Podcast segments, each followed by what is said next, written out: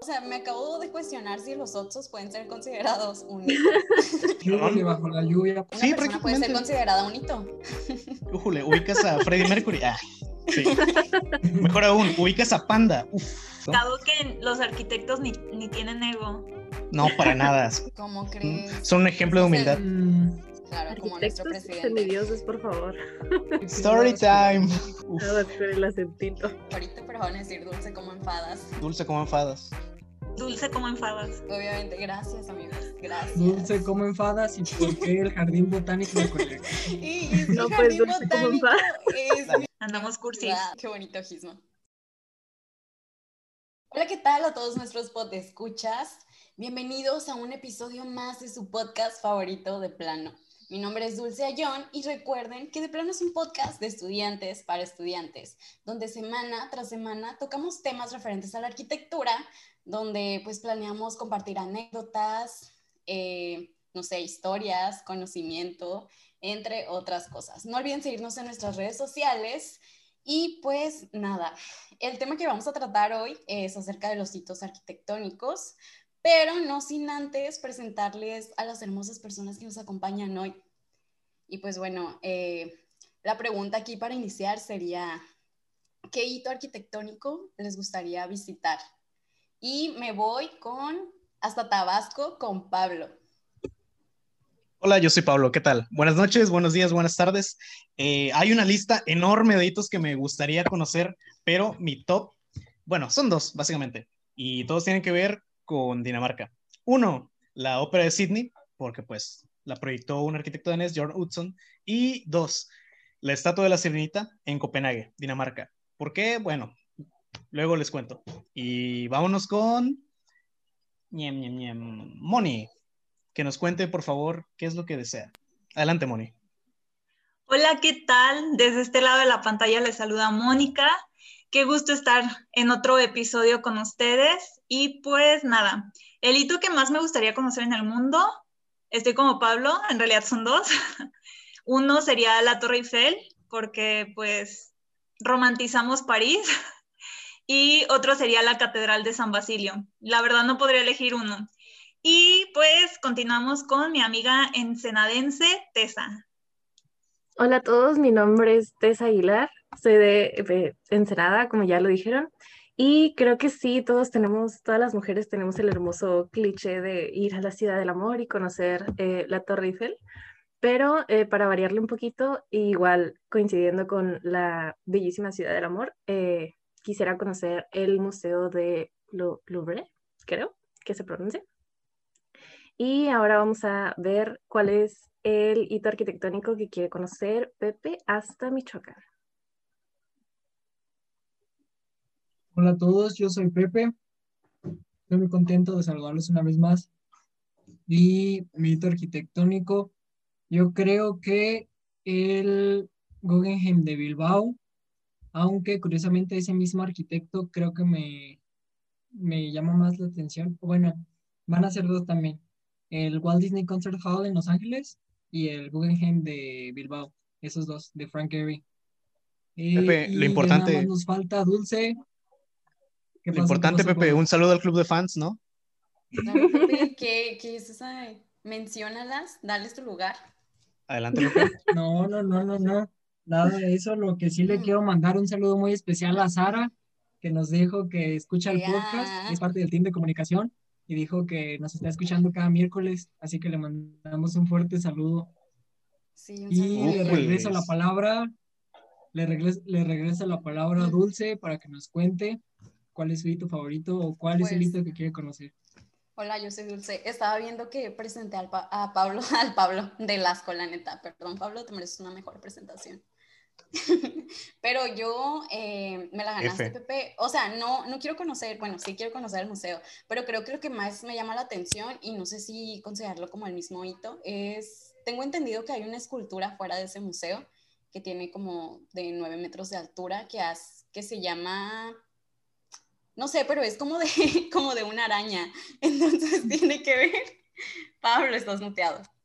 Sí, ya tiene sé. que ver con, con el hecho de la mamá de alguien y tiene un significado ahí como medio, medio, medio especial. Nos levantamos bravas, ¿eh? No, en serio, o sea, leí algo Creo así, que, entonces. creo que da- es una araña de estambre, ¿no, Dulce? Sí, es algo así, o sea, Sí, sí, es- aproximadamente nueve metros, se ve como que interesante. Sí. Es lo Sí, que he me visto saber. fotos y se ve muy padre. Pero oigan, eh, ya con este tema de los hitos arquitectónicos, yo sé que igual hay muchas personas, estudiantes que están iniciando en la carrera de arquitectura, incluso personas que no sepan de arquitectura, que nos están escuchando, que está genial, que no tienen idea de qué es un hito. Entonces, ¿cómo definiría cada uno de ustedes un hito? Pablo. Híjole, ¿qué- ¿por qué siempre me avientan a mí la palabra? Bueno, no pasa nada, no, nos agüitamos. Bueno, permítame. Dulce, como lo dice el Real Diccionario de la... No, es cierto. Bueno, para mí, en mis palabras, un hito es un punto de la ciudad, del entorno, en el cual sí o sí tu mirada se posa. Que por Mm. X o Y razón hay relevancia y que toda la banda de esa aldea lo conoce. Dígase, no sé, algún suceso que ocurrió ahí, algún personaje que reveló ese hito, a lo mejor alguna anécdota, digamos, chusca que tiene que ver con el lugar, pero sí o sí es un sitio que, mm, tipo, tú como habitante local, si alguien más llega, le dices, oye, es que tienes que conocer ese lugar, es que ese es el punto, sí o sí tienes que ir ahí. Entonces, básicamente, em, eso sería un hito. Ah, aclaro, en este momento estamos hablando de los hitos arquitectónicos, pero como tal, un hito puede ser, no sé, igual simplemente un, un árbol o algo así. En sí, el requerimiento es básicamente ese, que sea de relevancia.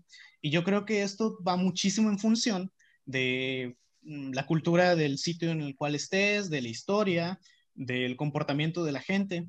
Y bueno, esa es mi percepción. No sé si alguien más tenga alguna otra cosa que decir respecto a los hitos. No sé, Moni, Pepe, Tessa, ¿quieren decir algo? O sea que un hito no o sea, no necesariamente tiene que ser un, un edificio, ¿no? O sea, puede ser cualquier cosa. Una Sí, persona puede ser considerada un hito. Újule, ubicas a Freddie Mercury. Ah, sí. Mejor aún, ubicas a Panda. Uf, un mío. hito del rock, me cae. Pablo y sus gustos culposos. Fíjense, según Kevin Lynch, en su, en su libro Imagen de la ciudad, dice que un hito puede ser un objeto que puede ser percibido desde varios ángulos y distancias.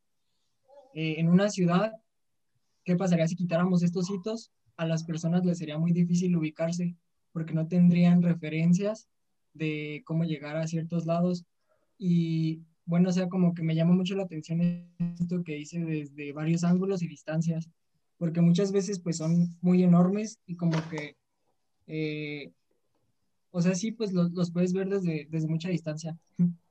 Sí, yo creo que que me la suena, palabra, me yo creo que la palabra hito arquitectónico de repente se escucha como, uy, muy, muy pro, muy técnica, pero básicamente son los elementos que venden tu ciudad, lo que te ayuda a, a decir, no, es que mi ciudad tiene esto, tiene el otro, em, e incluso dentro de la ciudad son cosas que pues precisamente te ayudan a, a ubicarte, a referenciarte, y lo curioso es que si bien eh, volvemos a esto de que son hitos, eh, dentro de la, de la comunidad, de la ciudad, eh, se conocen con, con cada nombre tan peculiar y yo creo que va, va muy de la mano con ya la cultura que hay dentro de, de la ciudad, la de diversidad.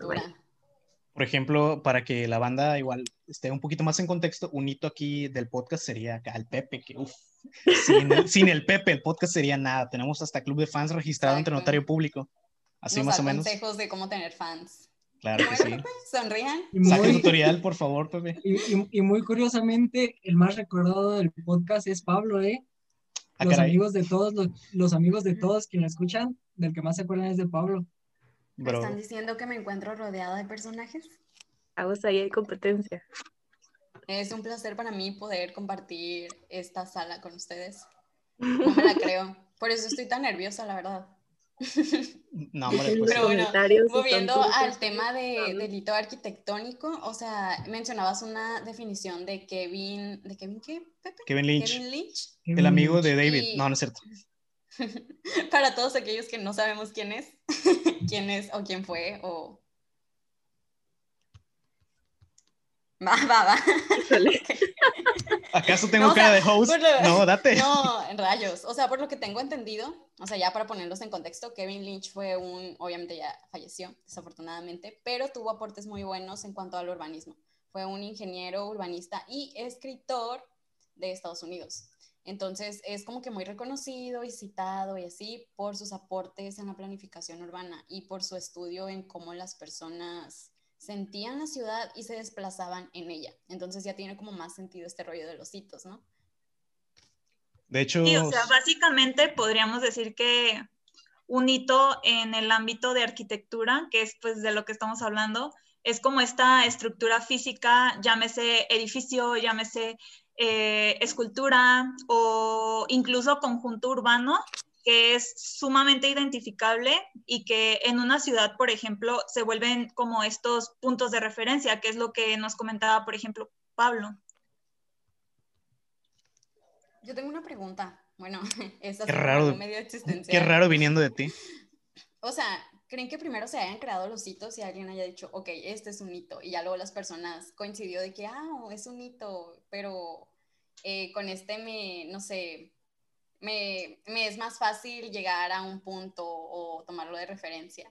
O alguien haya dicho, no, es que ocupamos puntos de referencia en la ciudad, entonces vamos a crear los hitos y los vamos a poner hitos. Creo que son cosas que de alguna forma van surgiendo por... Ay, perdón, perdón, adelante, adelante. No, no, no, dale. Bueno. Dale, Pablo, dale. Chale. Creo que son cosas que de alguna manera van surgiendo. Por ejemplo, em, y probablemente la vaya a cajetear en este momento al hablar sobre el hito de una de las ciudades de aquí de Tabasco, la capital. Ok, F. Bueno, por ejemplo, hay un sitio muy importante que se llama el 2020. El 2020 surgió como el nombre que se mantiene es gracias a una licorería, me parece, que se llamaba el 2020. Creo que hacía referencia pues, al año 2020. Estoy hablando de que esto se manejó en el siglo pasado, entonces como que el 2020 estaba lejano, ya llegó. Son fibras sensibles. Sí. Ahora, ahora, pero sí, más o menos. Entonces, em, ahí llegaba todo el transporte de, bueno, no todo, pero gran parte del transporte de la ciudad llegaba a ese punto. Y pues, si tú te tenías que ver con alguien, era como que, ah, sí, ahí en el 2020 nos vemos. Y ya todos, ok, se quedó el 2020. El 2020 pasó a mejor vida, dejó de existir, pero al día de hoy, em, estamos a marzo 2021, la gente le sigue llamando a ese punto el 2020, aunque el 2020 ya no existe. ¿A dónde quiero llegar con esto? Es algo que fue surgiendo de manera orgánica, algo que sí o sí se quedó, em, surgió, ahí está, y va a permanecer por generaciones, siempre y cuando haya gente que recuerde por qué el 2020. O a lo mejor no tanto que recuerde por qué, pero que simplemente diga, oye, nos vemos en el 2020 y pum. Entonces creo que en ese aspecto llegan a ser cosas como muy orgánicas. Tessa, ibas a continuar, ahora sí. Morelia. No, pues básicamente. Es, algo similar, es algo similar en, Morelia, una, una, calle muy famosa, es una avenida que se llama Camelinas, y le hicieron como un monumento a esa calle eh, de Camelina, pero eh, cuenta que toda la gente pensaba que era una paloma, nadie, nadie sabía que era una camelina, entonces se, se volvió literalmente como un punto de referencia en Morelia, eh, donde todos le dicen la paloma, y de hecho antes estaba pintada de guinda y la tuvieron que pintar de blanco porque la gente le dio esa connotación. Entonces, respondiendo a lo que dice Dulce, yo creo que las personas son quienes vamos haciendo los hitos. Y de hecho, yo considero que no solamente, o sea, los hitos se destacan como por sus características físicas, sino por la historia que tienen. Este, creo que pasa muy curioso, o sea, creo que todos estamos de acuerdo y por lo que mencionaron tanto Pepe como Pablo, o es como la historia que tienen detrás de, no siempre es nada más como la característica de que, ay, es este super edificio, es sino como estas referencias que la misma sociedad o, eh, o, la misma gente le va, le va apropiando a este espacio físico. De hecho, ahorita que toca sobre el tema de diferentes tipos de hitos, yo por ahí encontré que sí, efectivamente hay muchos tipos de hitos, o sea, referente a la arquitectura, ¿no? Entonces mencionaban como cuatro diferentes de que son de los que me acuerdo, la verdad, no, si alguien que nos está viendo se sabe más o me equivoco en algo, pues ahí nos pueden dejar en los comentarios. Que recuerden que pues la caja de los comentarios siempre está abierta para ustedes. Pueden escribir lo que quieran. Nosotros queremos saber qué piensan, queremos, pues, ya saben que de plano es con la intención de compartir ideas, De plano. debatir sobre temas. Y bueno, había como varios tipos de hitos y mencionaban, por decir, el hito mi, ¿cómo? milenario, creo, que básicamente ese tiene historia porque sus inicios eran en, en Roma y mencionaba que eran básicamente piedras que las usaban para medir distancias. También, o sea, otro hito que escucho por ahí era el fronterizo, que son como estos objetos o cosas, arquitectura, puede ser lo que sea, que, que limita un territorio, un país, etcétera. Creo que nos sabemos un ejemplo muy claro de eso, ¿no? Ah, qué, qué referencia tan top, pero mala onda a la vez. Bien ahí. Rayos. Gracias, Trump. Ah, bien ahí, excelente. Súper sí. Luego está el rollo de los hitos kilométricos, bueno, así les llaman igual y tienen otro nombre, que son este rollo de como de marcas en la ciudad que son para una mejor circulación de los vehículos. Y por último, eh, uno más obvio, el hito histórico, que como sabemos, pues la, ahí entra como que la arquitectura siempre cuenta una historia, entonces ese, es esa cosa. Creo que lo que mencionabas de. Ah, perdón, adelante. No, no, vas, vas. No, es que ya no quiero. Nada, no es cierto. Eh, creo que lo que mencionabas de los kilométricos, espero no estar haciendo una batalla de baba. Yo lo asocio mucho con, bueno, siguiendo lo que decían Moni y Tessa, con los Campos Elíseos, de que es una avenida que sí o sí, pues, que te queda referencia y es todo, todo un caminillo. Entonces, creo que va por ahí. ¿Alguien me puede confirmar si sí era eso o no? O si tiene alguna otra referencia respecto a ello. Confirmo. Creo que sí, ¿no? Habla de estas cosas que delimitan un, un espacio o una, un recorrido o algo por el estilo. Oigan, yo les quiero contar una historia que creo que nos puede servir para esto de los hitos. Eh, la última vez que fui Story time. México, yo, Dale. me- yo no, yo no me sé, no, no me sé mover muy bien en la ciudad, pero eh, me subí por primera vez al Metrobús para que me algo mal, pero bueno, el chiste, cada parada de Metrobús tiene un, hito diferente, así se llaman las, cada, cada parada se llama como un hito de, de la avenida, mucho más fácil. Eh, a mí se me hizo, a mí se me hizo muy fácil, incluso yo no conociendo la ciudad, poder moverme, nada más con, con los hitos. Está allí la Diana, el Ángel, todo lo que es Reforma, está lleno de hitos, entonces se me hizo muy fácil. Creo que un ejemplo muy claro donde lo podemos ver. ¿Saben? Otro ejemplo muy claro y que vaya evolución. O sea, me acabo de cuestionar si los Otsos pueden ser considerados un hito. Bueno, fíjate ahí. Fíjate, em, confirmo, sí, son considerados un mito. Un saludo al, al Jonah, igual de Tabasco. Jonah tiene una anécdota respecto a eso. Un día empezamos a hablar sobre la configuración de la ciudad, sobre los servicios, sobre las cosas que caracterizan a un lugar. Y él de pronto dice algo que a muchos les pareció como de, güey, ¿estás bien? Pero en realidad em, fue un comentario potente, importante, porque dijo, oigan, híjole, ¿saben qué? Nosotros pues, ay Dios, es que el otro día pasó algo bastante, bastante padre y fíjense, ya tenemos dos Oxos en Jalpa. Y para los que no, contexto rapidísimo, ah, para los que no ubican qué rollo con Jalpa, eh, Jalpa durante mucho tiempo no tuvo Oxos. Llegó el primero y para los habitantes de ahí fue como que, oye, pues qué chido, ya tenemos un Oxxo, ¿no? Entonces, que llegue un segundo Oxxo es como que, güey, no inventes, qué genial. Entonces, más o menos eso era lo que el Jonah quería expresar, que sí, va un poquillo de la mano.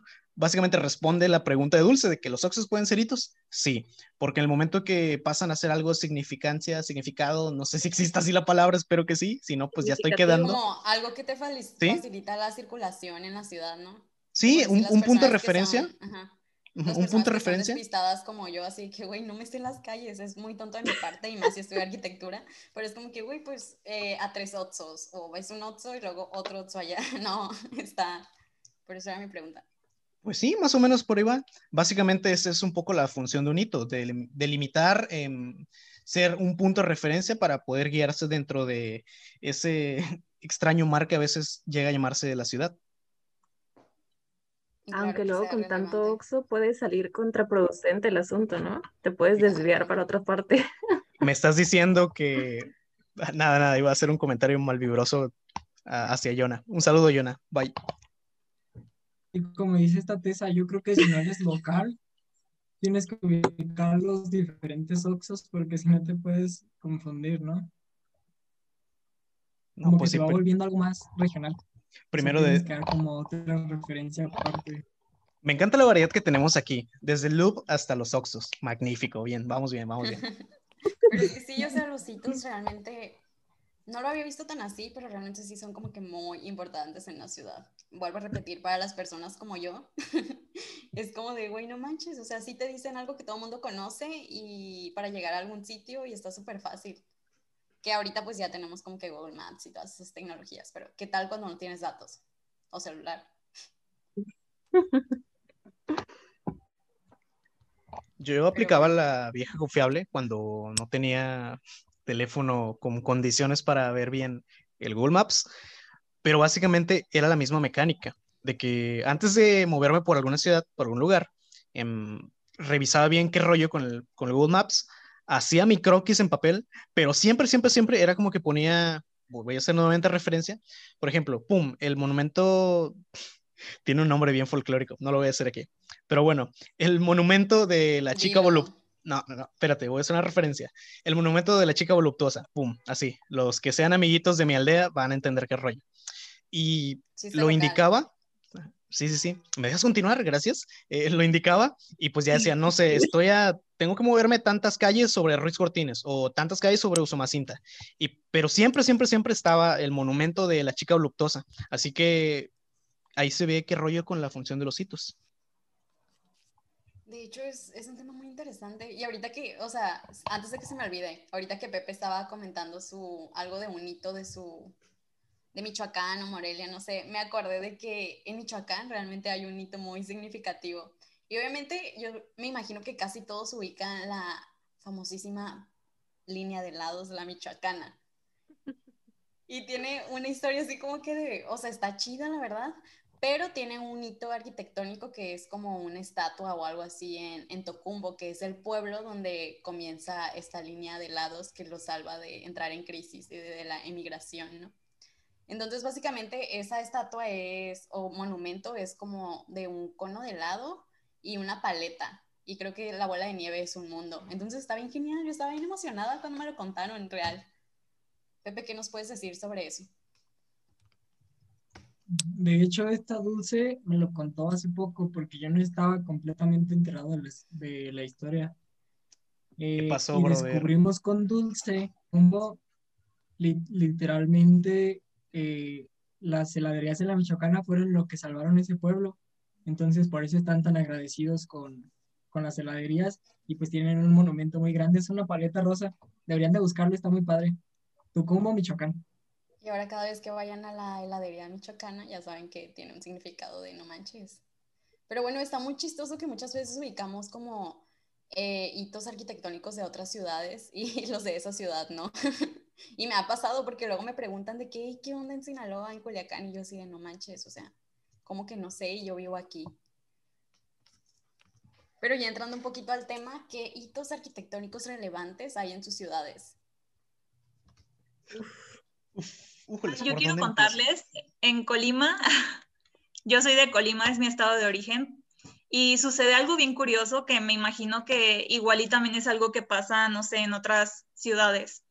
Y es que, o sea, pues con todo esto del tema y eso me puse a pensar y pues cuáles eran los hitos, ¿no? Y también lo estuve platicando con algunos amigos y primero se me vino a la mente y estuvimos platicando del centro histórico, ¿no? Porque pues por lo general las catedrales son, son como estos puntos de referencia en la ciudad y pues como Colima es un estado tan chiquito, pues igual y, y primero consideré eso como, como el hito de la ciudad. Este, pero ya después me di cuenta que en realidad en Colima algo que destaca mucho son los parques y jardines, o sea, la gente es lo que ubica, o sea, cuando tú, tú vas a dar señas, realmente la gente la mayoría de las veces eh, termina dando referencias de estos parques y, o jardines. Y llegué a la conclusión de que número uno básicamente es porque nuestro clima es cálido, subhúmedo, entonces pues hay muchísima vegetación y los jardines son muy frondosos, entonces pues tenemos muchos en la ciudad, que, realmente hay muchos muy bonitos. Eh, número dos, pues como les decía, es un estado bien chiquito donde no tenemos ni muchos centros comerciales. O sea, si vienen a Colima, no esperen ir al gran centro comercial o, o tener un edificio acá súper emblemático como los que suele haber en Ciudad de México, que están enormes, altísimos.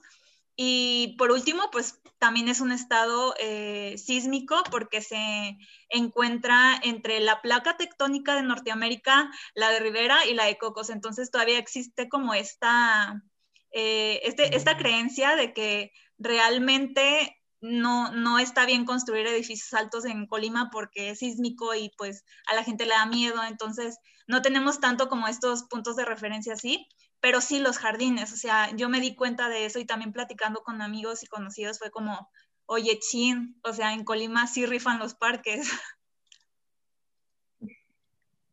Yo creo que un hito arquitectónico también de mi ciudad. En mi ciudad hay muchos, em, están todos estos establecimientos que conocemos por sus nombres o que la tiendita de la esquina, los monumentos, los parques, pero hay un, un, edificio que me encanta y creo que es súper eh, representativo y es súper imponente cuando lo ves. Tiene, eh, bueno, a lo largo de la historia, este edificio ya tiene casi su, su centenario de, edad, casi tiene sus 100 años. Este, y ha pasado de ser eh, un hotel a ser un casino, a ser un centro cultural, a ser un museo, a ser muchísimas cosas. Es el Museo Riviera, que en su momento también se llamó eh, Hotel Playa, eh, Ensenada Beach Club. Este, entonces, eh, pues creo que es uno de los hitos que más me gustan de mi ciudad. Es un edificio completamente blanco con, con las típicas tejas estas como rojitas. Tiene unos jardines espectaculares que resalta muchísimo con el color que tiene el edificio en sí. Y la historia, la historia es increíble porque si bien, eh, como mencioné, fue, fue muchas cosas a lo largo de toda su historia, este, tuvo muchos personajes eh, icónicos que, que, pasaron por ahí, este, mafiosos, de personas políticos, estrellas de, de hace algunos años, este, y no sé, siento que hay muchas historias referente a este, a este edificio que son interesantes de contar. De hecho, este, ahorita funciona como museo, tiene algunos salones de fiesta, tiene un bar donde se exhibe la eh, emblemática Margarita de aquí en Ensenada. Este, y aparte, eh, cuenta con, no estoy segura si todo el año, pero eh, por ahí por octubre hacen unos recorridos en la noche, porque como esto era visitado por mafiosos y gente medio medio tenebrosa, eh, pues tiene sus pasadizos em, por abajo de la tierra. Y bueno, no sé muy bien, no he ido porque soy muy miedosa, pero creo que es un edificio bastante interesante aquí en mi ciudad y me encanta. No inventes después de tantas mafias, sí.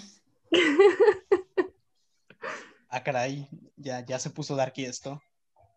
A ver, yo estaba pensando sobre los hitos arquitectónicos de mi ciudad y quiero empezar con mi favorito, pero van a decir dulce como enfadas. Dulce como enfadas. Dulce como enfadas. Obviamente, gracias amigos, gracias. Dulce como enfadas y por qué el jardín botánico de Y, y no, pues, jardín botánico es mi, es mi edificio favorito de la ciudad y es mi jardín favorito de la ciudad y es como que, güey, es, un lugar hermoso, deberían de venir cuando vengan. No, a, mí también me encanta, Dulce, a mí también me encanta, no te preocupes. Ya sé, yo sé que lo quieren conocer porque ¿Por qué lo niegan? No, Pero pues bueno, a todos a visitar a Dulce. Yo, voy a empezar con ese hito arquitectónico. Obviamente es como que súper conocido aquí, porque aparte de que está enorme, pues no nada más es un jardín. Ya parece publicidad esto. Sino que también es, es un museo. Eh, bueno, es un museo, no sé cómo definirlo, pero es un museo como al aire libre. donde hay un montón de variedad de plantas, todas las que te puedes imaginar, y al mismo tiempo hay como piezas de arte contemporáneo que están incrustadas en, pues entre la vegetación y todo eso. Entonces está, está bien genial porque es como que vas, te relajas bien, mood, hippie, lo que quieras, y estás aprendiendo de arte. Entonces me encanta esta combinación de tener como que esa relación tan, tan directa con el arte contemporáneo. Y hay una cosa de ahí que me hace muchísimo ruido, que es una pieza de arte de, de alguien que es artista, olvidé su nombre, y al mismo tiempo estudió este rollo de las ciencias forenses y eso. Entonces, ella quería que su obra fuera como que de alto impacto en ese museo y por ello creó unas bancas de concreto.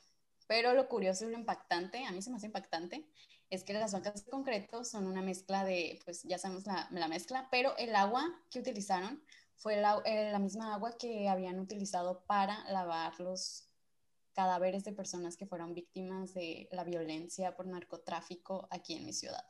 Entonces tiene un significado enorme de reflexión y, pues lo amo. Wow, ya nos pusimos serios. Eso veo. Ya no sé cómo superar. Nada más falto yo hablar de los hitos de, de mi aldea, pero no sé cómo superar eso. Yo voy enseguida, voy enseguida de ti, Pablo. Dale. Ah, bueno, ok. Yo te pregunté. Ah, no es cierto. Eh, creo que, no, perdón, tenía que decirlo, tenía que decirlo, perdón, Pepe. Eh, creo que ahí se ve mucho que rollo con lo de los hitos, porque sí, son como que lugares que sí o sí tienes que conocer, son de referencia, pero, y bueno, esto lo digo porque yo soy fan de las historias, leo historias, de hecho, próximamente esperen mi libro, no, no es cierto, em, pero entonces ahí se ve eso, de que, exacto, bien ahí, gracias, ahora nos tendrán que cobrar por este video, gracias. Híjole, ya perdí la idea, pero bueno, voy a hablar del hito de mi ciudad. No es mi ciudad, porque yo vivo en Cárdenas. Em, les quiero hablar del hito de Villahermosa. Tienes una ciudad. Sí, claro, de hecho tengo varias. Las puedo rentar cuando quieran. Ahí me mandan un mensaje y cuando necesiten. Ya, déjenme hablar. No, em, está el Parque Museo La Venta y de un nombre distinto, no recuerdo cuál es la combinación exacta, pero es como Parque Poema Museo La Venta o Parque Museo Poema La Venta, algo así, porque eh, Carlos Pellicer Cámara, un poeta muy pues icónico de aquí Tabasco, lo que hizo fue que juntó piezas, mm, ay, una palabra se me olvidó, ya la edad me pega, perdón. no, no, no, ah, eso iba, a eso iba, pero luego, luego, luego viene ese asunto con el ego. Bueno, Em, juntó piezas arqueológicas y dijo, ok, yo voy a generar un recorrido en el cual em, van a estar colocadas las piezas, un poquito con lo que decía Dulce, pero que al momento que tú realices ese recorrido, que no sea nada más como que de alguna forma, no sé, recto o muy estricto, sino que siguiendo un poquillo este tema de la selva, porque pues, pues igual muy frondoso y todo ese rollo. Entonces, si tú vas a ese, al Parque Museo la Venta y realizas el recorrido, está como muy curioso, muy padre, porque tú simplemente dándole al, al, camino normal y de pronto, pum, te aparece, no sé, una cabeza colosal, una estatua de un guerrero jaguar y todas esas cosas. está muy padre porque ahí se ve lo que quería lograr Carlos Peiser con eso. Ojo, el museo ya tuvo su reforma, inicialmente era de una manera distinta. No está mal, tiene su valor todavía, pero más o menos lo que se quería lograr era eso, como que una interacción con el medio ambiente y tratar de replicar lo que en su momento fue pues toda la cultura prehispánica local. Y bueno, básicamente ese es uno de los hitos de aquí de mi aldea. ¿Por qué me gusta mucho? Porque cultura, y pues ya saben, yo soy de la gente que es fan de leer un buen libro bajo la lluvia junto a una taza de café. El club de Bajo la Lluvia, Pablo. Híjole, sí, de hecho, soy fan de toda esa saga. Magnífica obra. Se os puede recomendar cuando quieran. Un rival. Pero bueno, Pepe, ah, hablando de gente de cultura, adelante, por favor. Cuéntanos cuál es el hito de tu aldea. De aquí de Pátzcuaro, yo soy de Pátzcuaro, Michoacán, donde celebran Noche de Muertos. Y con eso voy a empezar, porque lo, por lo que más viene la gente es a Janitzio, que es donde, pues sí, es, es donde celebran Noche de Muertos. Hay varios lugares alrededor de la región lacustre, pero principalmente, principalmente Janitzio. Y también tenemos la Plaza Grande, es la plaza principal. Dicen que es la plaza más grande de Latinoamérica. No sé si sea cierto o no, pero bueno, me encanta, me encanta nuestra plaza. Y también tenemos, es que esto no estoy seguro si lo ubiquen en todo el mundo, pero se llaman los arcos del Sagrario y gente toma fotos ahí para hacer postales, para el recuerdo o demás. No sé si a lo mejor muchas de las cosas que les estoy platicando no lo ubiquen ustedes, pero ahorita también les quiero preguntar. Y de Morelia, eh, porque también soy foráneo en Morelia, está la Catedral de Morelia y el acueducto, que creo que esos sí son más famosos a nivel nacional.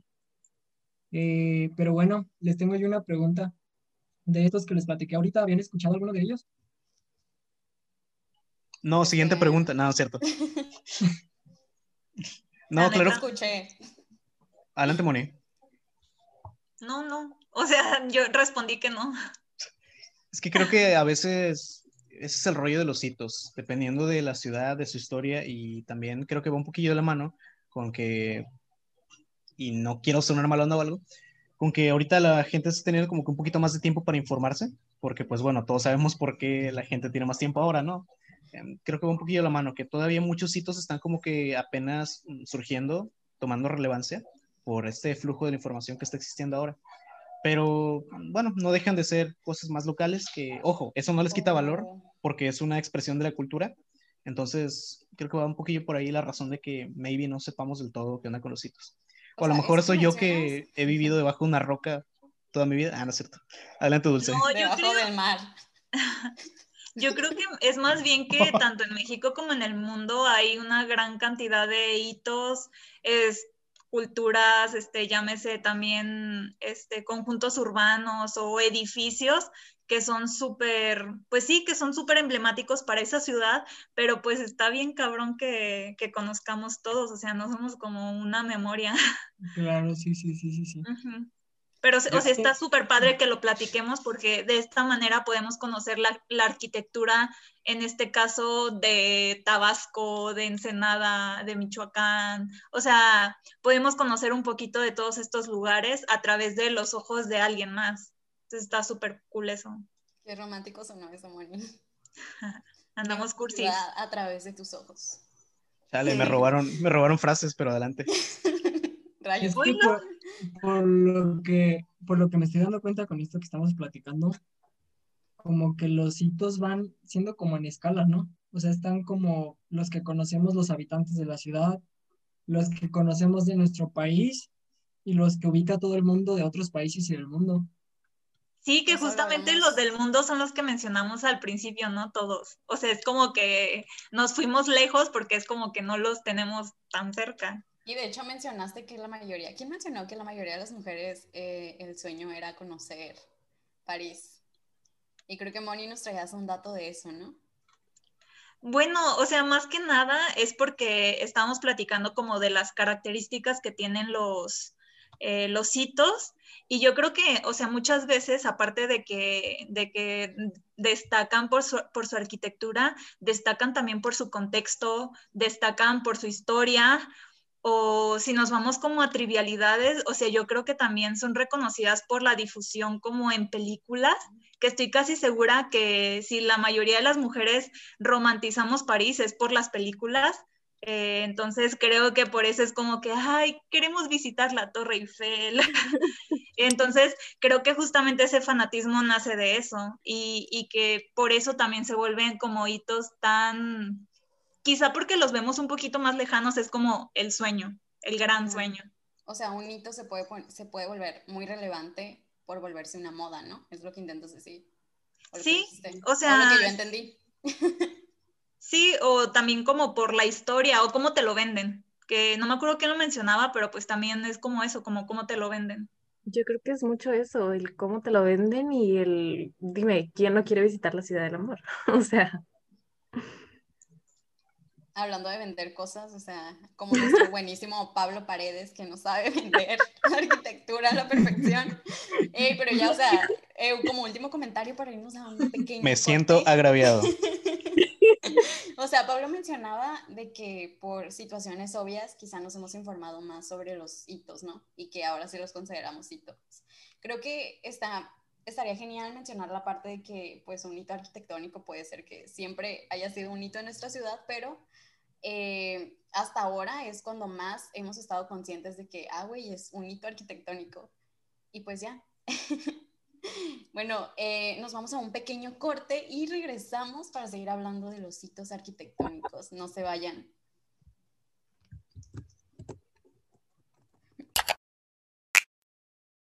No olviden seguirnos en arroba de plano-podcast en Instagram y de plano podcast en Facebook para más contenido del podcast. Además de seguirnos en nuestras redes arroba Conea México en Instagram y Conea México en Facebook, donde podrán encontrar toda la información de nuestras actividades, talleres y conferencias, así como las últimas noticias que Conea tiene para ti. Hola de nuevo, estamos de regreso con su podcast favorito de plano.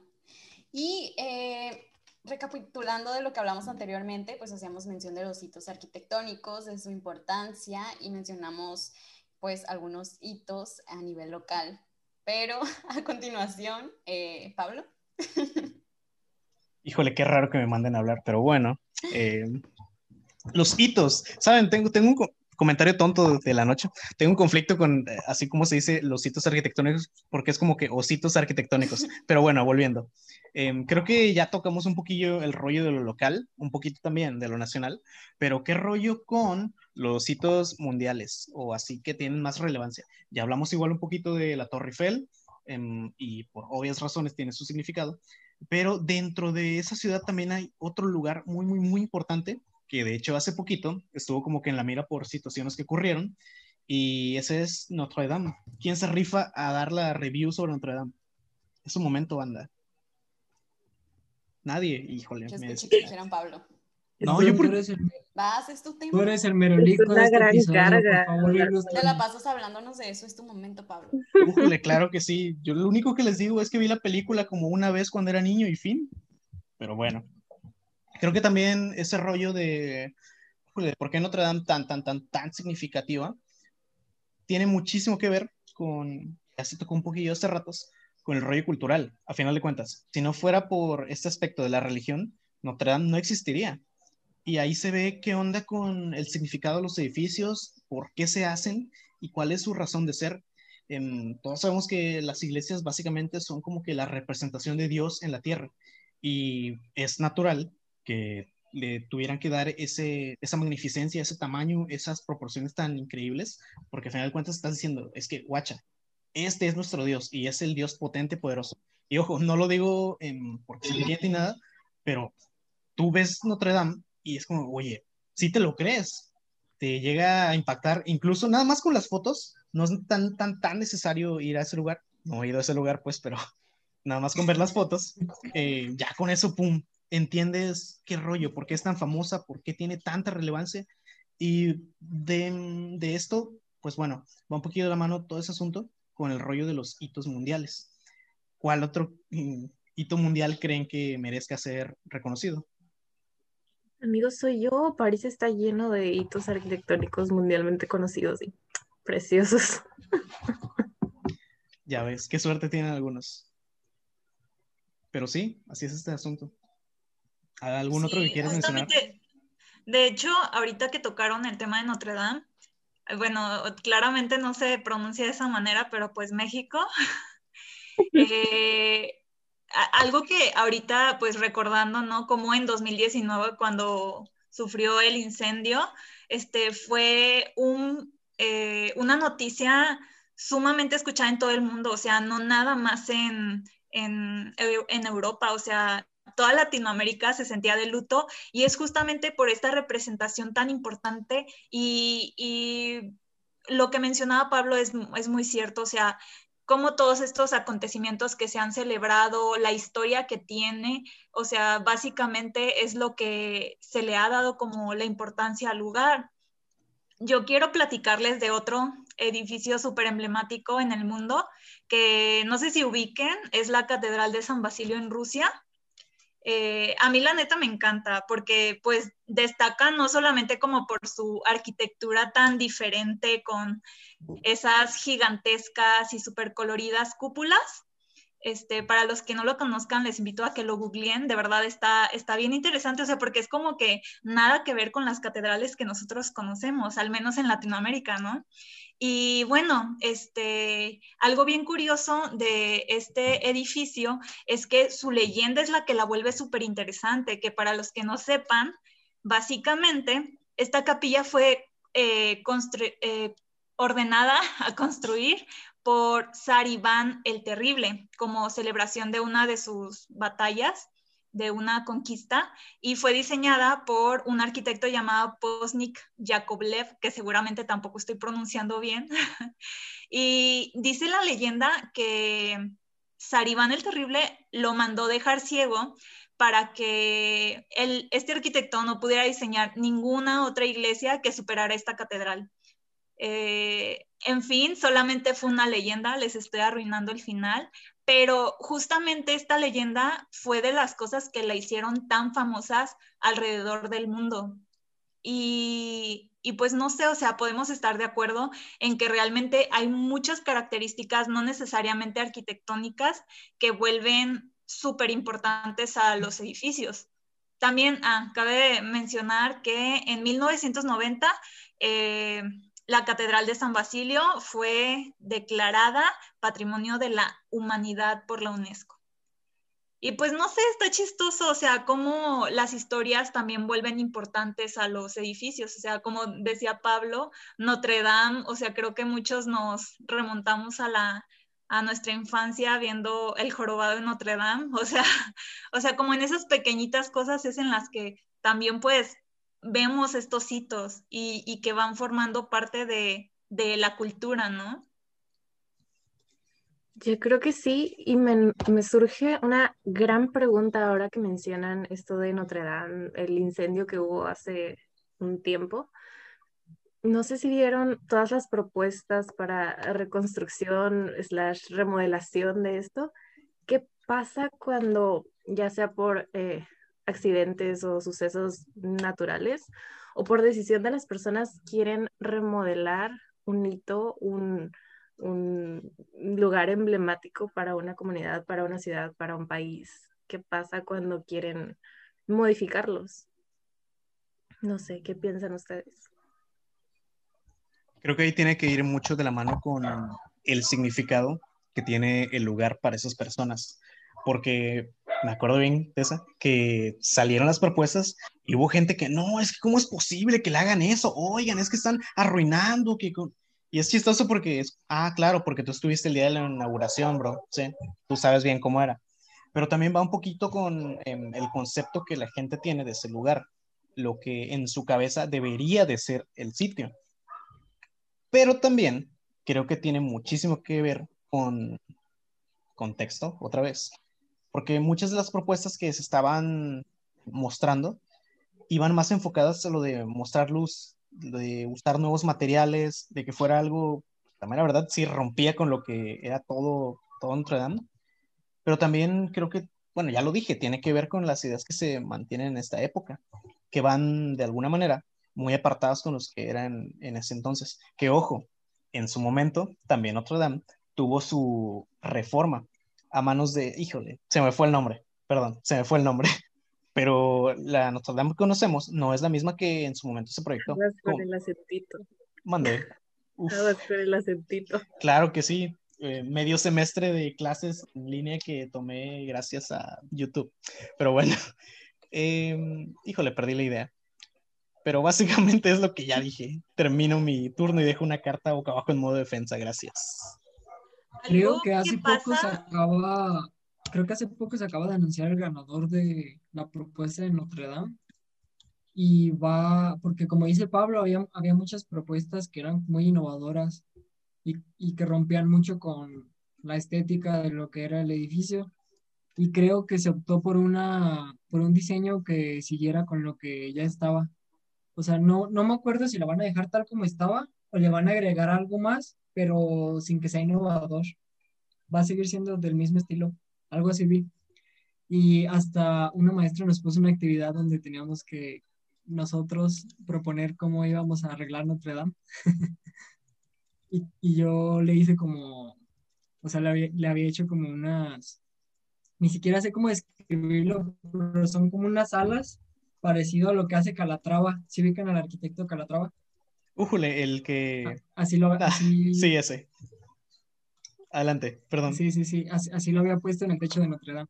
Pero bueno, eso fue nada más como una actividad eh, ficticia. Pero bueno, sí, sí estará muy interesante ver qué es lo que, lo que van a construir ahora que la rehabiliten. A mí lo que me da curiosidad de todo ese asunto es que gente de todas partes del mundo se, o sea, dio su opinión de lo que eh, debería de ser Notre Dame, lo que no debería, lo que pensaban. Y creo que aquí va un poquillo de la magia de la arquitectura, de que no deja de ser una muestra del paso del hombre por la tierra, porque ya viene momento de chocomil mental. No sé, la gente que vive más, ¿qué les gusta? 90, 80 años, si Diosito los bendice. Pero, ¿qué haces en ese periodo? Digo, mm, todos tenemos como que el checklist de cosas que queremos hacer, pero luego está la gente que, no sé, deja un invento, deja una creación, eh, escribe algo, genera material audiovisual, de alguna forma se vuelven eternos. Entonces, aquí viene ese rollo de la magia de los edificios, de que los creadores, los que los proyectan, de alguna manera, eh, ellos como tal, maybe no, pero sí estás dejando una muestra de lo que hiciste en vida. Y dependiendo de la escala del edificio, eso llega a ser una parte de lo que significa eh, la humanidad. Porque en el mejor de los escenarios, pónganle que Notre Dame viva otros 2.000, 3.000, 5.000 años y en ese entonces ya nosotros no vamos a ser ni polvo, yo creo. O quién sabe cómo sea la, ¿cómo se llama? La generación de ese entonces, pero ahí va a estar y van a decir, oye, fíjate que, qué rollo con esto. No, pues es que era una iglesia y a lo mejor en ese entonces ya no existen las religiones o el concepto de Dios, de Dios, no sé, no sé, quién sabe. Bien existencial. Claro que sí, de hecho ya procedí, no, no es cierto, eh, pero sí me pegó mucho eso porque la gente le, le da la importancia, esa clase de importancia por lo que son los edificios, una muestra del paso del hombre por la tierra. Y ya tengo el nombre, es Eugene Violet Leduc. Y pues eso, termino. ¿Qué, qué, qué, qué, qué? Eugene Violet Leduc, el restaurador. Ah, sí, sí, sí, sí, ya me acordé, sí. Sí, que curiosamente, eh, bueno, nada, nada, ya termino, gracias. Ah, No es cierto, en mi vida había escuchado ese nombre, Pablo. Me preocupa, amiguito. ah, ya sé me es. preocupa. Me preocupo porque sí, es de importancia. Pero bueno, ahí te lo dejo de tarea. Fin. Muy bien, muy bien. Va. Me inventé si ahorita con todo lo que acaba de decir Pablo, todos en sus casas o donde nos están escuchando, así que, güey, tengo que dejar algo que sobrevivió a través de los años. La presión de mi existencia es mayor. Gracias, Pablo. Gracias, relájense, relájense. Si la existencia no es nada, somos polvo de estrellas. Ah, se crea, Como arquitecto tengo que dejar un edificio que, que sea de importancia y conocido mundialmente. Eh, no, esa es la razón por la que estudiamos arquitectura. No, no es cierto, fin. No, pero sí, o sea, creo que todo lo que acabas de decir va de la mano con lo del sentimiento de pertenencia, ¿no? Y quizá es por eso que las personas opinaban tan, tan personalmente sobre, sobre las propuestas de, de la restauración, ¿no? Pero bueno, otro tema que me llama mucho la atención es el hecho de cómo le ponemos apodos a los edificios emblemáticos. Así, ubicas, así pues bien analogía de que ubicas este edificio, edificio, la canasta, y aunque no se llame así, ya le ponemos la canasta porque lo conocemos y es un punto de referencia para andar por ahí por la ciudad. El pantalón en CDMX, La lavadora. la la lavadora. lavadora, bien. Sí, pi. ¿Qué otro? Hay uno al que yo le digo suavicrema. Eh, no me acuerdo qué torre es, me fue el nombre. Pero real parece una galleta en edificio. Para mí es la suavicrema. Ahorita que me acuerdo les digo. Ya antojaron. Eh, creo que la que te refieres tú es la estela de luz, ¿cierto o falso? Esta, ándale. Sí, que Es durante mucho... A ver, contexto. Tiene forma de suavicrema, es como una galletita. F en el chat. El arquitecto bien azotadísimo pensando el significado que le puede dar, la conjunción de las culturas, los materiales, la explanada que hay alrededor de ello. Y viene Dulce y le dice, la suave crema. Excelente, bien ahí. Es una galletita. No, pues eso es lo que realmente pasa. Y no, No, sé si yo para creo los arquitectos. No es como el objetivo de cada arquitecto que le acaben diciendo la suavicrema o la lavadora o el pantalón a sus obras. Sí habla un poco del impacto que tiene la obra en la sociedad, entonces no sé, no lo veo como tan mal. Es como la interpretación de las personas, ¿no? Y ahí ya se está generando un sentimiento de pertenencia, entonces está bien cool. Pero no sé si para un arquitecto que lo diseñó esté cool también. Pero creo que, como decía Tessa, llega a ser un win, porque al final de cuentas, ojo, y ya viene un poquillo el tema del ego de los creadores. Sí, estamos para cumplir una, una función, para resolver un problema, pero también te queda como que ese sentimiento de que, güey, es que yo quiero que lo que haga la banda lo identifique, quiero consagrarme a través de mi creación. Entonces, a lo mejor, pues tú no querías que a tu edificio le dijeran la suavicrema o que le Así es, digan, eso sí, sí. ajá, exacto. Dado que los arquitectos ni, ni tienen ego. No, para nada. ¿Cómo crees? Son un ejemplo de humildad. Mm, Claro, como nuestro Arquitectos presidente. semidioses, por favor. Ah, venimos potentes hoy, excelente, bien ahí.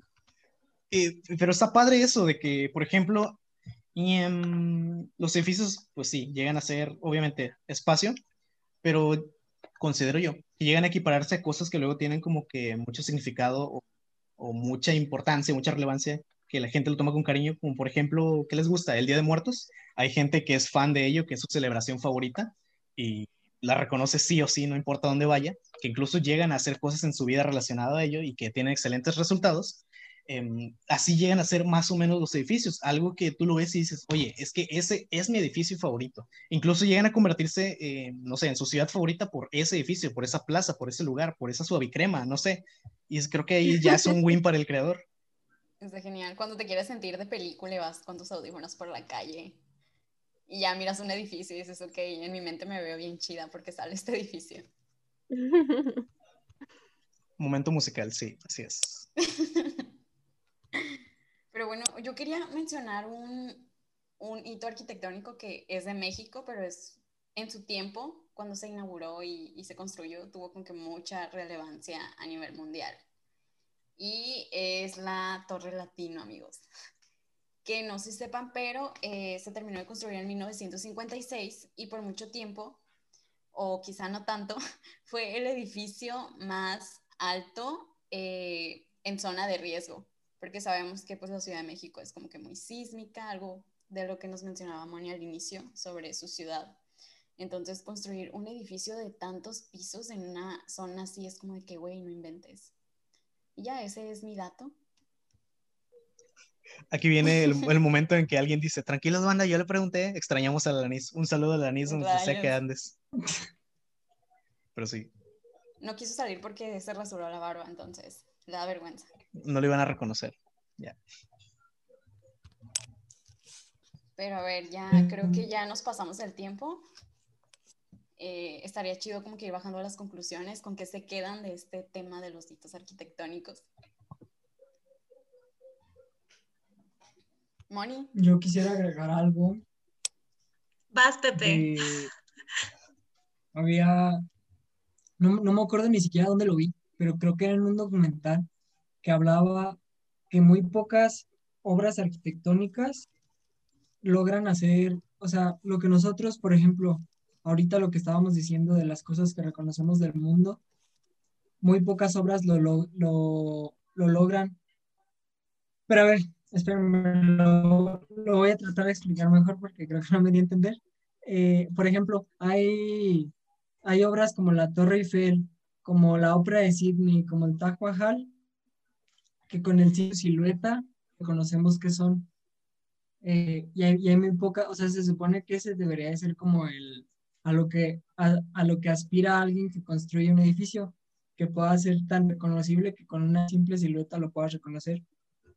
Y de México, eh, curiosamente, lo, se- según lo que estuve viendo, el que más reconoce la gente y lo pueden reconocer con la silueta que les digo, es la torre que está en la Riviera Maya, se me fue ahorita el nombre, se me pueden ayudar, pero eh, esa es como la que en todo el mundo, en el extranjero, reconocen. La de Chichen Itza, la torre de Chichen Itza.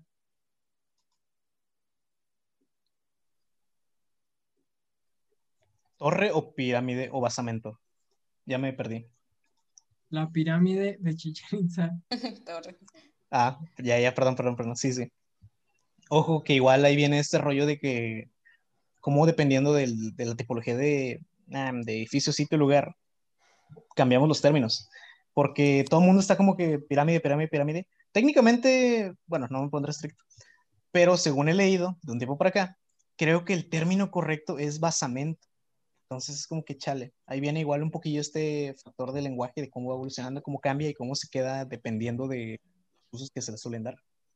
Ya termino respecto a ese asunto de la pirámide. Luego Siento opinaré acaban- con los hitos. siento adelante. Me, me acaban de aplicar un ¿sabías que? Ah, claro, aquí en este podcast somos fans de los datos. Ay, es que lo de los sitios arquitectónicos y luego las, o sea, las construcciones, las pirámides y todo eso de nuestros antepasados está como que bien interesante. Y ya sé que me voy a salir un poquito del tema, ahorita me, me callan y regresamos. Pero yo estaba así como que bien impactada y es mi descubrimiento de la semana, de que en mi clase de, en mi clase de historia nos estaban contando del porqué de los tamaños de los escalones de las pirámides. Y me acuerdo que la última pirámide que visité fue la de fue la del sol. Entonces fue como que la subí y dije, güey, ¿por qué los escalones están tan de asco? O sea, ni siquiera puedo subir. Y me acuerdo que me tenía que ir agachada. Entonces, yo sé que para muchos ya es como que muy obvio, ya lo saben, pues es mi descubrimiento de esta semana, les vuelvo a decir, porque en la ignorancia. Y estoy como que, güey, no manches. Bueno, resulta que los escalones, eh, sí, no fueron así por accidente, o sea, estaban como planeados porque las personas que subieran por ahí no podían subir así como que normales, sino que tenían que estar inclinadas porque era como que una reverencia al dios sol. Y ya, es todo lo que les quería decir.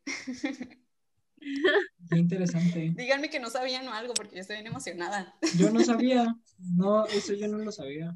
Gran dato, yo tampoco lo sabía. Y, y, algo de lo que me di cuenta cuando estoy investigando y justo ahorita que ustedes estaban mencionando así como los hitos de México, es que, oigan, la mayoría de los hitos así más conocidos a nivel mundial, pero hablando específicamente de México, están en Ciudad de México. Entonces, o sea, si nos vamos, no sé, para eh, Bellas Artes, la Torre Latino, o sea, realmente, no sé, el Ángel de la Independencia, sí son como hitos que están en la CDMX. A mí me tocó visitar este, varios de estos y la verdad sí están, están geniales, están, están muy padres y pues ahora entiendo como el impacto que tienen a nivel mundial. El ángel, el ángel de la independencia porque sale en la Rosa de Guadalupe. Por supuesto. Ustedes lo ven como burla, pero al chile sí. La neta, la neta sí. Sí, es un ejemplo de moda. Que dices, ah, yo he visto eso, obviamente porque tu abuelita se ponía a ver la Rosa de Guadalupe y ya luego. Qué estereotipada, pero bueno, adelante. eh, yo lo veía con mi abuelita, entonces. Es Pablo que... se ofendió porque la miraba solito, pues. pues cada quien. Luego pasa algo bien chistoso, o sea, porque además de las características y todo lo que ya hemos platicado de los hitos, o sea, creo que algo que está pasando con nuestra generación es que hay muchos hitos que están destacando, al menos en nuestro país, eh, porque son súper instagramiables. O sea, no sé si, si, se han dado cuenta que de un tiempo para acá, por ejemplo, eh, la parroquia esta que está en San Miguel de Allende se hizo famosísima porque todo el mundo subía su foto acá en Instagram y es como que neta quieres ir, o sea, quieres visitarlo y tomarte una foto ahí porque se ve bien padre, ¿no? Se ve bien padre para subir fotos y no sé, o sea, es algo que podríamos también eh, destacar acerca de cómo nuestra generación está tomando los hitos, que ya no solo por la historia o por lo que estamos platicando, incluso como por esas banalidades que se vuelven como tan, tan, no sé, tan reconocidas. La moda de, ir a los pueblos mágicos a sacar fotografías. Güey, sí, vamos a San Cris. ¿Por qué San Cris? Amigo, es que es un lugar hermoso, está magnífico, está genial, tiene muchos sitios para que te puedas tomar fotos. Sí. Las fotos, No, amigo. te lo juro, sí. Ajá. No sé Fíjense cuál es la historia de este edificio, como- pero se ve bien. Fíjense que es como sé. bien curioso cómo van pasando estas, todos estos de los hitos arquitectónicos y las historias y eso. Anteriormente pues era de que no, tus abuelitos te contaban, tus papás te contaban de que no, mira, aquí se hizo esto y pasó esto y te contaban toda la historia. Y ahora va a ser por fotos de Instagram, de que, ah, o sea, ya viste las fotos que subió fulanito en no sé dónde. O sea, ustedes stalkean gente, ¿saben que eso está mal? Talquear. Ah, se crean, banda. Pero sí, totalmente de acuerdo. Es curioso cómo va cambiando la manera de vivir los hitos, de experimentar toda esta Ositos. situación. Ositos, sí, ya sé. ya no voy a volver igual, vol- ya no voy a volver a escuchar de la misma manera esa palabra. Pero sí, es curioso cómo la tecnología también va cambiando la forma de ver los sitios, la forma de experimentar los lugares, porque, híjole, a veces no es tan, tan necesario que te muevas específicamente al punto, porque ya alguien subió una foto, lo ves como que, ah, ok, pues somos visuales, sí o sí. mm, Bueno, hablo desde el punto de vista arquitectónico, los arquitectos somos muy visuales, entonces ya nada más con esa foto, con ese video, es como que, ah, de alguna forma llegas a conocer el sitio. Está interesantoso.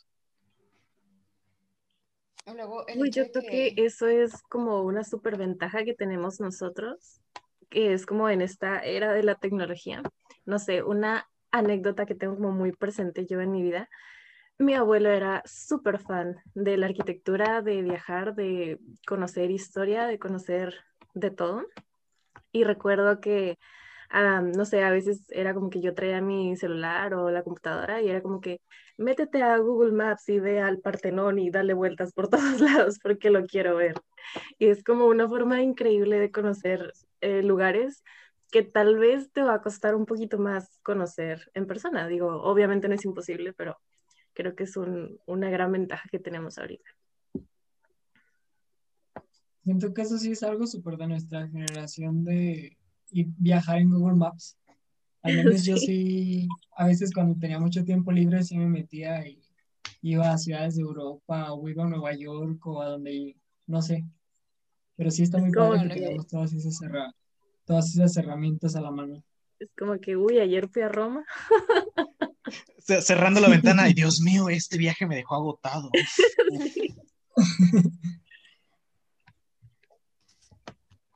Oigan, una cosa que, bueno, eh, con este tema del premio Pritzker y que mañana se da a conocer al, al nuevo ganador, que igual, o sea, cuando se sube este video ya habrá pasado, está chido porque viajamos en el tiempo, para que sepan. Es la magia de- del equipo, Sí, Eh, aquí es algo podcast. común en los integrantes, de hecho. creo que sí. Entonces, como un premio o un reconocimiento eh, es como que un super plus para que un edificio, una obra, se vuelva un hito arquitectónico, ¿no? Creo que aquí viene un poquillo el factor de, mm, del ego del creador. O a lo mejor, quién sabe. A lo mejor la gente solo va por ahí haciendo cosas y ya luego el mismo trabajo es el que habla por, por, por su cuenta.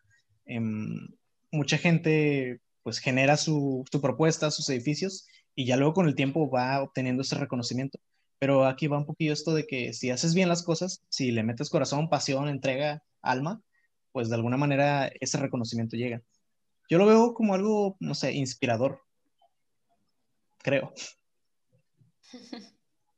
Yo creo que sí, o sea, es una clase de reconocimiento social que todos, o al menos los arquitectos, esperamos llegar a tener en algún momento. Es parte del show. El Oscar de la arquitectura. Ahorita que mencionaste eso, se me vino a la mente, eh, te- tengo un profe arquitecto, Gabriel Barbosa, si está escuchando, que no creo que me esté escuchando, este, neta es de los profes que más admiro y que un día en una clase, o sea, él de repente se echaba sus frases súper motivacionales, inspiradoras, y es de esos profes que, que neta dices, wow, o sea, ar- señor arquitecto. Y en una ocasión dijo, no anhelemos ser el mejor arquitecto del mundo, sino ser, ser ese arquitecto que el mundo necesita. Entonces, a mí me quedó súper grabado, o sea, creo que así como dijo Pablo, si en algún momento hacemos algo que, que haga un gran beneficio a la sociedad o que, o que impacte mucho en la vida de muchas personas, este, será reconocido eventualmente y no siempre va a ser por el gran premio, pero sí como menciona Dulce, o sea, ya saliendo un poco de este tema todo cursi, este, sí llega a ser como súper importante para que un, un, edificio destaque, o sea, porque, bueno, al menos ahorita los medios lo permiten, ¿no? O sea, ya es como que, oye, fulanito ganó el Pritzker, entonces como pues uno va, busca sus obras, ve por cuál obra fue que, que ganó este premio, entonces eh, ayuda muchísimo. Creo que no sé, me deja pensando mucho este rollo del Pritzker, porque, ojo, el Pritzker, si nos ponemos estrictos, es algo un poquillo nuevo en cuanto a temporalidad y todo ese rollo. Pero hay un montón de obras que a través del tiempo, si nos ponemos estrictos, la neta, la neta sí se ganaban el premio por el significado que se le imprimen, cosas que, el contexto respecto a ello. Y puedo pensar mucho en el Taj Mahal, por lo que es, porque, bueno, resumen, Taj Mahal es la muestra del amor que tenía alguien hacia su esposa. Entonces, un amor tan grande, tan potente, tan magnífico, que de alguna manera llega a, trans, a, pasar a través de tiempo y espacio. Entonces, muere su esposa, dice, no, pues le voy a hacer em, un, palacio acá para ella. Lo construye y llega a ser la obra icónica que todo el mundo conoce, que, que se convirtió en, en el icono, en el hito. Y está muy padre porque, pues, ¿cuántos años tiene? No tengo el número exacto, obvio, pero seguimos hablando de ellos, se sigue manteniendo y así como ahorita en este momento se está trayendo colación, pues durante todo ese tiempo que ha pasado desde su creación hasta hoy, hay gente que ha hablado de ello y va a seguir permaneciendo. Entonces está como muy padre porque me acordé ahorita, igual de Christopher Nolan con la película Interestelar de eso, de que el amor es lo único que trasciende tiempo y espacio. Y por ahí va un poquillo ese rollo. Un concepto, una motivación, un, un deseo que ahí está reflejado. Y creo que es algo en lo que todos nos podemos inspirar porque ahí está la muestra de que sí se puede hacer. A lo mejor no vamos a hacer nosotros, digamos, el mismo Taj Mahal o, o una obra así de esa magnitud, pero sí mantener en mente eso, de que si queremos hacer algo y lo hacemos con corazón, pues va a estar bien hecho. Tal vez sea, no sé, una canción, un cuento, Em, un poema, no sé, algo. Esa clase de cosillas, una obra creativa, pero que esas obras, esos hitos sirvan de ejemplo. Y pues ya, con eso termino. Muchas gracias. Bueno amigos, después de, qué bonito gismo, del momento reflexivo de Pablo y esto que nos acaba de llegar, hemos llegado al final del episodio de hoy. Esperamos que realmente haya sido de su agrado, que no los hayamos aburrido.